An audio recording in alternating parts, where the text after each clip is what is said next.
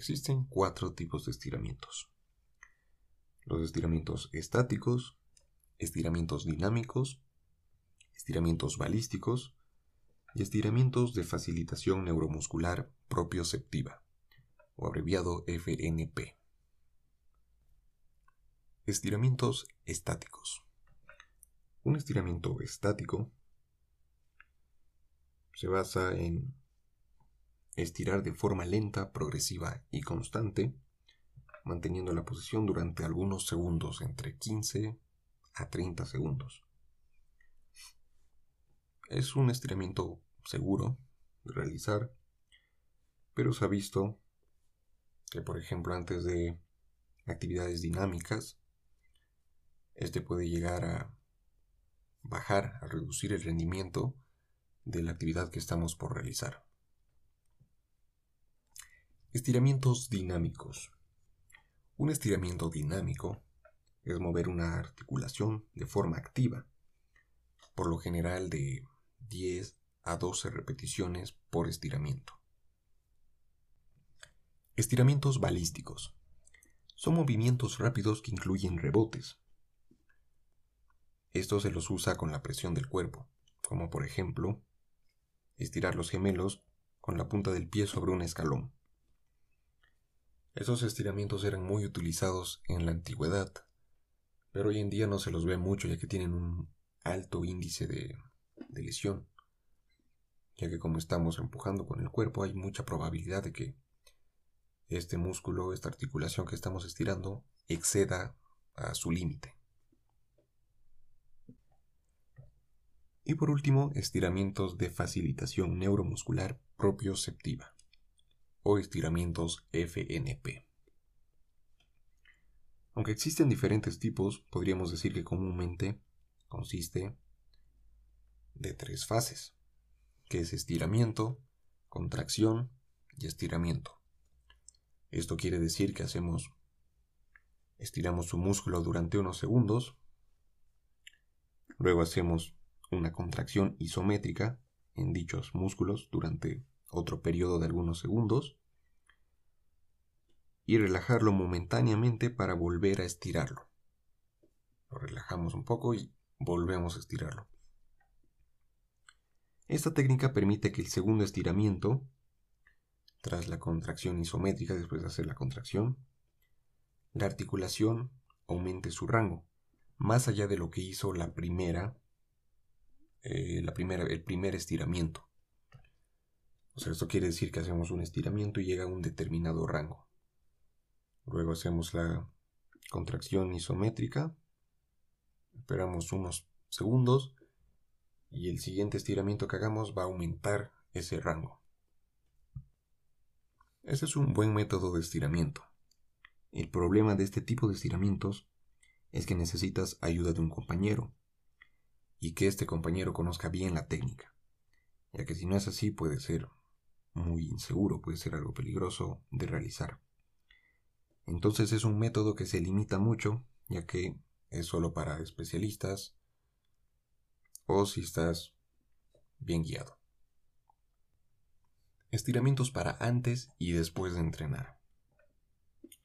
Aquí hay mucha duda, así que trataremos de resolverla. Pero antes de comenzar aclaremos algo. Los estiramientos deben realizarse después de haber hecho un calentamiento nunca en frío. ¿Y esto por qué? Pues bueno, porque el tejido muscular y el conectivo son más rígidos cuando están fríos, lo cual aumenta la probabilidad de lesión, porque puedes llegar a romper estos tejidos si los sometes a un estiramiento. También es más posible que se dé el reflejo de estiramiento si no calentamos correctamente. Bien, una vez aclarado eso, pasemos con los estiramientos para antes de entrenar. Bien, lo mejor para antes de entrenar sería realizar estiramientos dinámicos, ya que preparamos la musculatura para el estímulo que estamos a punto de realizar, sin relajarla demasiado y así evitar que ejerza fuerza. Estiramientos para después del entrenamiento. La relajación y estiramiento favorecen la entrada y salida de la sangre en el músculo.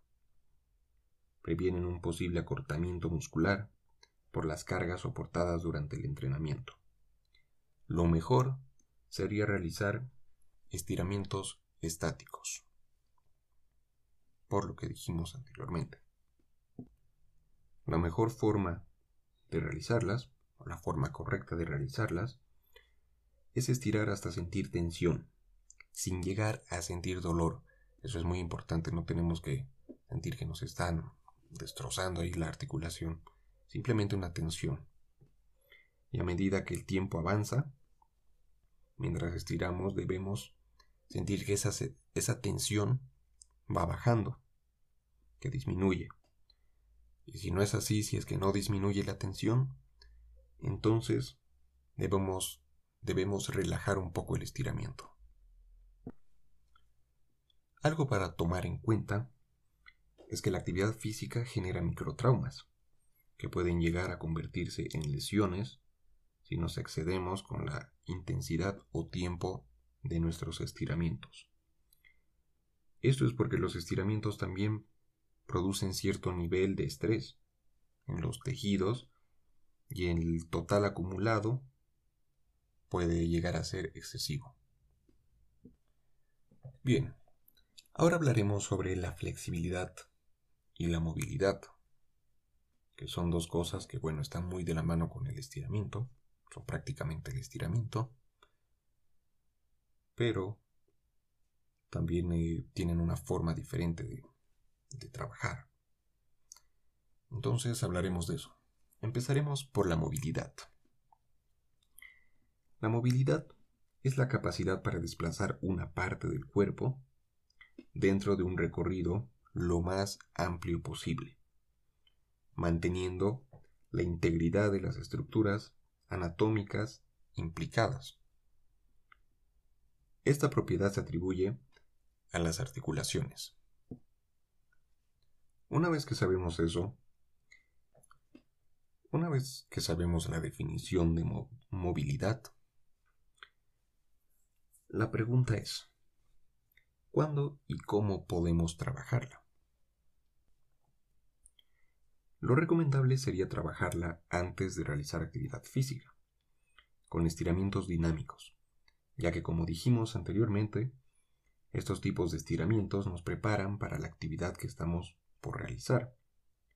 Y al tener una mejor movilidad, somos capaces de realizar un mejor rango en los ejercicios, evitando así posibles molestias que pueden conducir a lesiones y sacar el máximo provecho a un ejercicio.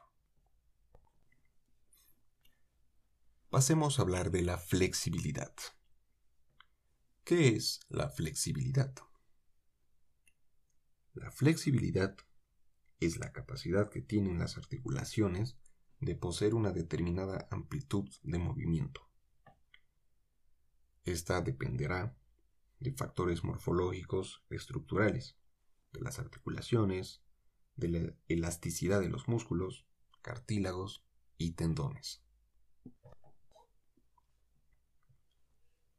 Mejorar nuestra flexibilidad tiene muchos beneficios, por lo cual es importante hacerlo. Como por ejemplo algunos beneficios, previene lesiones musculoesqueléticas, mejora la coordinación neuromuscular, el rendimiento deportivo en general y contribuye a una correcta postura corporal. Ahora es algo que se ve mucho, tener problemas de postura por estar todo el rato sentados o viendo la computadora y ese tipo de cosas arruinan nuestra postura. Entonces trabajar flexibilidad nos ayuda también en eso. La razón por la que quise hablar de flexibilidad, ya que, bueno, flexibilidad, estiramientos, parece lo mismo, es como redundar en el tema, pero lo principal por lo que quise hablar es lo siguiente. La hiperlaxitud. Eh, pasemos a, a decir que es hiperlaxitud. Bueno, se dice que una articulación se denomina hiperlaxa cuando su rango de movimiento excede el rango normal para una persona. Entonces, debemos tener mucho cuidado en casos donde exista hiperlaxitud. De no ser así, podríamos sobreestirar y crear una mayor laxitud. Y esto puede llegar a traer muchos problemas, ya que la hiperlaxitud es un problema, como dice, es que tienes demasiado rango en una articulación. Y si no se trata esto y más bien le das más rango a esa articulación, pues puede haber muchos problemas al alzar una barra, que la articulación pues prácticamente se te puede ir por el peso y por la eh, por la flexibilidad que posee entonces algo a tener muy en cuenta. Siempre valorar eh, eso de la hiperlaxitud si es que la persona lo tiene. Y así en vez de trabajar más flexibilidad en esa zona tratamos de fortalecerla más. Bien ahora pasemos con la última parte de este podcast que sería cómo y cuándo realizar los estiramientos.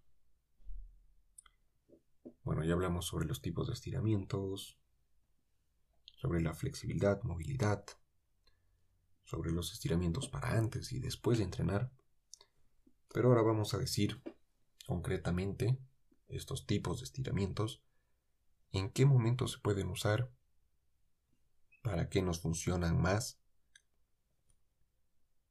y bueno, ese tipo de cosas. Así que como explicamos anteriormente, en la parte 1 para ser precisos, existen cuatro tipos de estiramientos. Los cuatro pueden funcionar para un mismo objetivo, pero si sabemos cuál usar y en qué momento hacerlo, reducimos la probabilidad de lesión y mejoramos los resultados que podemos llegar a obtener del entrenamiento y del estiramiento.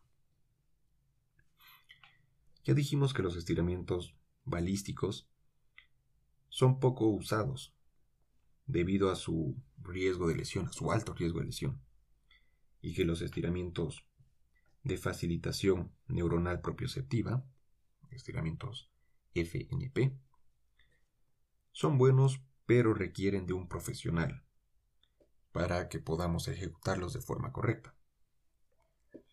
Entonces, dejando esos dos de lado, nos quedan los estiramientos dinámicos y estáticos, que son los más conocidos y utilizados. Los dinámicos sirven mejor previos al entrenamiento, a la actividad física, en forma de repeticiones, y los estáticos sirven mejor para después del entrenamiento para, o para trabajar la flexibilidad. Esto a forma de resumen, para hacer un recordatorio de lo que vimos anteriormente. Y aquí hay algo muy importante para tomar en cuenta, es por eso que lo vuelvo a repetir. Y es que muchas personas confunden el trabajo de flexibilidad con los estiramientos que se realizan después de un entrenamiento. Por ejemplo, en, clases guiadas, eh, siempre hacen su calentamiento, hacen el trabajo del día, del entrenamiento, y luego de eso hacen el estiramiento. Y mucha gente piensa que eso es para trabajar su flexibilidad y dice voy a trabajar mi flexibilidad. Eso me ayuda a ser más flexible pero no es así. Se usan los mismos estiramientos, pero el enfoque es muy diferente. La finalidad con un estiramiento después de haber entrenado es relajar los músculos, ya que están tensos por, la presión a, que, a la que los hemos sometido, ¿no? Entonces queremos relajarlos. A diferencia de trabajar la flexibilidad, la finalidad con un estiramiento para mejorar la flexibilidad es justamente eso, mejorar la flexibilidad, por lo cual debemos someter los músculos a una tensión elevada para que ésta llegue a suceder, esta flexibilidad. Entonces, realizar trabajo para la flexibilidad no es recomendable justo después de entrenar, porque los músculos, en vez de relajarse, se están lastimando más. Lo mejor, si lo que quieres es mejorar tu flexibilidad, es esperar como mínimo 6 horas después de haber hecho tu entrenamiento. O mejor hacerlo en un día aparte, en un día en el que no tengas planeado un entrenamiento. Y ahora los estiramientos que los haces para relajar el músculo, está bien, se los hace después de haber entrenado, no tienen que ser muy muy fuertes ni muy largos. La flexibilidad es un, una habilidad que se va perdiendo con el tiempo si es que no la entrenas, ya que cuando somos bebés pues somos muy flexibles y mientras vamos envejeciendo pues vamos perdiendo esta flexibilidad. Entonces es muy importante trabajarla para así poder aprovechar más los ejercicios, evitar lesiones y ser más eficientes. Bueno, eso es todo por el episodio de hoy y recuerda, intenta no saltarte los estiramientos y hacerlos de forma adecuada. Dicho esto, espero que toda la información que te di en este episodio te sirva de algo, la puedas aplicar y nos vemos en un próximo episodio. Chao.